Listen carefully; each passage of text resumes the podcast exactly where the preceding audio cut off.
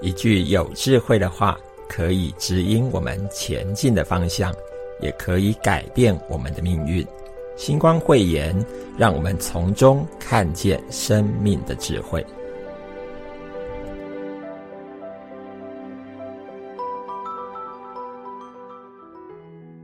因为看不见，所以更用心。朋友们好，我是全盲心理师杨胜宏。透过我们这一个身心灵的平台，我想在未来一系列的分享音频里头，来跟大家聊一聊我在身心灵上面的一些体会。当然，也会透过一些辅导的案例、智商的案例，来跟大家分享怎么样能够从阴霾当中走出那个心理的困境，能够面对问题、解决问题，并且。找到往前进的力量。我们的节目叫做“星光慧言”，当然，顾名思义，一定跟一些有智慧的话是有关系的。我想，对于很多的朋友来说，从小到大，应该都会有那一两句话，深深的影响着我们。或许它是你日常生活上很重要的自我提醒，也或许它已经变成我们。呃，在日常生活里面拿来当做启迪自己往前进的一个座右铭，而这样的一句话，过去曾经深深的影响着你。我相信还有很多很多的话是值得我们再好好的来认识跟了解的。所以接下来我们会透过一次一次的音频来跟大家分享。这些曾经让我们觉得很了不起的一些有智慧的人，他们说过了一些能够帮助我们在身心灵成长上面的一些金玉良言。这些有智慧的人，他也许是我们所熟悉的赛斯，当然也有可能是其他的哲学家，比方说在东方。很多人就会知道有老庄、老子、庄子，或者在西方，当然也有很多呃有名的哲学家。而这一些人，他们说过的话，要怎么样才能够运用在我们日常的生活当中？这就是我们接下来会跟大家来聊一聊的部分。所以每一集的节目，我们都会设定一个主题。试着从这个主题来跟大家聊一聊，要怎么样能够呃从不一样的角度也好，或者是应用的呃观点也好，怎么样来善用这些金玉良言？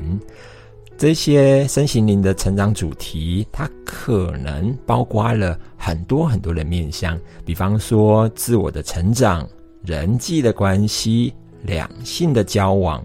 婚姻的问题、亲子的教育、职场的困扰，甚至于是生涯规划方面的议题，而这些议题呢，总归来说，它应该都有一些经验值得跟大家来分享。怎么样透过这一些金玉良言的启发，我们找到解决问题的方式？所以。未来在每一次的节目里面，我们锁定一个主题来跟大家分享我曾经辅导过的个案，曾经思考过的问题，或者在身心灵上我觉得值得大家往前看一看的一些方向。我透过这样的一个方式，我们来啊切入以后，经由我们的。一句话的金玉良言，能够带着我们从这一些设定的议题跟问题里面找到往前进的力量。好，那我们就要开始我们第一次节目的内容。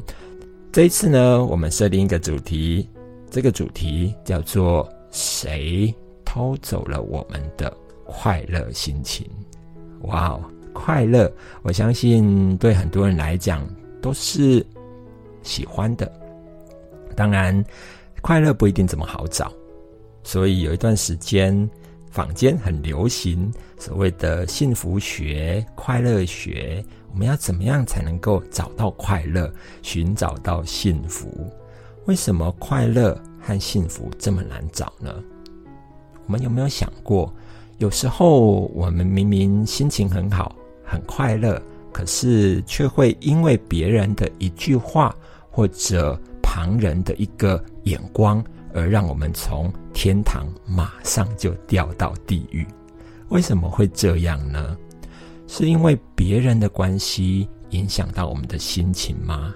还是这中间其实有一些值得我们放到自我身心灵成长这个议题里面来看一看的？我想到过去我曾经辅导过一个个案，这个个案特别让我印象深刻的地方是在辅导过程，我当然没有办法看到他穿着的样貌。也没有办法知道他的长相如何，所以谈了几次以后，他有一天就突然跟我说：“老师，你知道我每次都是戴着面纱来见你吗？”这有一点点吓了我一跳。为什么？因为我没有办法看到他脸上的状况，而他会这样告诉我。其实当下，他甚至于告诉我说。老师，即便你看不见我，可是我跟你在谈话的过程当中，我还是戴着面纱。我就很好奇的问他：“这跟你来谈的议题，就是身上莫名的长了一些白斑，是有关系的吗？”他就说：“没有错，因为他身上好多地方都莫名起了一些白斑，而这一些白斑呢，让他觉得很异样。”跟别人很不一样，所以他每次要出门的时候，一定要穿着长袖的衣服，还有长裤，甚至于在脸上一定要戴着一个面纱，他才敢出门。而这样的一个自我保护的状况，也让他比较有一种安全的感觉。可是他也知道，把全身包得紧紧的，甚至于在。呃，夏天很热的时候，他也是这样的穿着。他自己也知道，别人应该也会觉得很奇怪。可是他愿意接受的是，呃，旁人看他的那一个奇怪，是因为他身上包得紧紧的这一种感觉，而不愿意让大家看到为什么他把自己包得紧紧的，因为他心里面有一个想象。别人在看他全身包裹的紧紧的那一个目光，应该只是觉得，诶，这个人是身体不好，还是怎么回事？他为什么把自己包成这个样子，在这个大热天里头？对他来说，如果没有穿着长袖的衣服、长裤，还有戴着面纱，就会觉得别人盯着他的那一个眼光。应该就是针对他身上很异样的白斑吧。有一天，他就告诉我，在路上坐车的过程当中，他有很大的冲击。原因是有一个坐在坐在他身旁的朋友，看起来身上也长了很多的斑点，甚至于在脸上有很多呃密密麻麻的痘痘。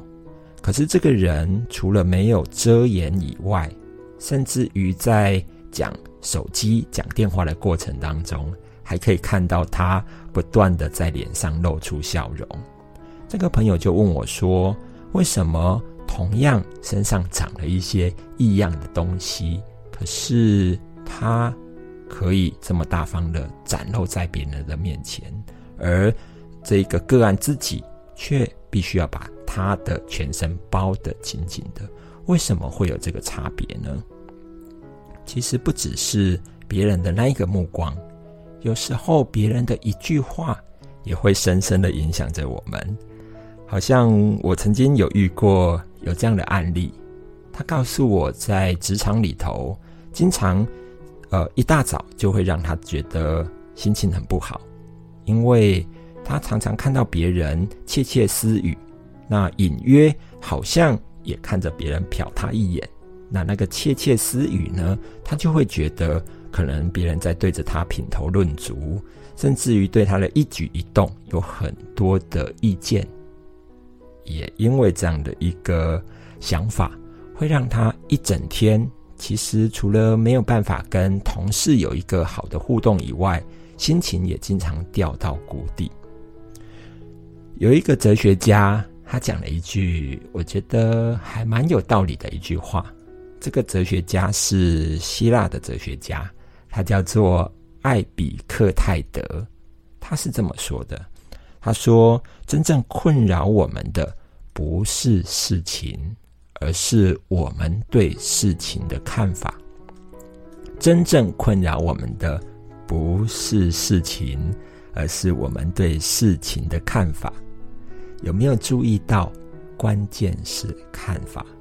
其实事情可能都一样，可是看法不同，结果就会大不相同。”而那个看法是怎么来的呢？看法当然跟我们的想法有很大的关系。我们怎么想，就会怎么看。可是你也会问我说：“那为什么某些人总是会那么看、那么想呢？为什么某些人他的不快乐就一直都存在？他一直在这样的一个回圈里面打转呢？”我常常会觉得。人有时候就因为太聪明了，所以会有很多很多呃，在其他的动物界里面看不到的困扰。比方说，我们每个人都很习惯对于别人的一句话，或者是别人的那一眼、那个眼光，很想要知道那是什么意思啊？那是什么意思啊？这个问题，或许。它已经变成一种自动化的思考了，自动化到我们完全没有感觉到它什么时候出现的。所以就是因为这么自动化，也接下来会有另外一个的自动化，就是我们会去猜，猜别人为什么会这样说，为什么会是那样的表情，为什么会是那样的眼光，不管是。前面问为什么，或者是后面猜那个答案，其实都变得好自动化哦。变得这么自动化的结果，我不知道我们有没有去想过，让这个动作稍微做一点分解。什么意思呢？分解的意思是，试着在内心里面喊停，喊什么停？当我们。感觉到好像心情开始要往下掉，或者已经往下掉的时候，回头去问自己：我是不是已经掉落到那个自动化的思考了？当然，我也不是要说你那个猜到底对你是有帮助还是没有帮助。可是，我想要让你好好的去想一想，你那个猜是不是经常？都显得很一致。什么叫做显得很一致呢？无论你怎么猜，都跳脱不了两种最大的共同点。一种呢，是你可能在内心里面可以做这样的归纳，归纳出来会发现，哎，我那个猜为什么每次都跟我很不好？我。不如别人，我很糟，这样的一个方向是那么雷同跟一致的。或者你有另外一种猜，另外那个猜，你也可以归纳成别人，他们一定看不起我，他们一定对我有意见，他们一定就是不可理喻的家伙。有没有发现，如果过去一直让我们心情不好的那个猜，都摆脱不了这两种的可能的话，我就要接下来让大家来想一想。或许我们去讨论你那个猜对或不对，不是这么的重要。就算他对好了，可是最后你得到的是什么呢？你得到的会不会是我想问你的结果？你是快乐多，还是不快乐比较多？如果你的不快乐比较多，要不要我们开始要试着反问自己？难道我只能这么想吗？再回头跟大家复习一下我们前面说过的艾比克泰德他说的那一句话：真正困扰我们的不是事情，而是我们对事情的看法。既然是看法，我们就有能力改变它，因为看法是你决定的，想法也是你决定的。或许你会说，我也不希望这样一直在死胡同里面绕圈子啊！我也希望能够换个方式来看待别人的那一句话，还有看别人那个眼光。我想要从牛角尖里面钻出来。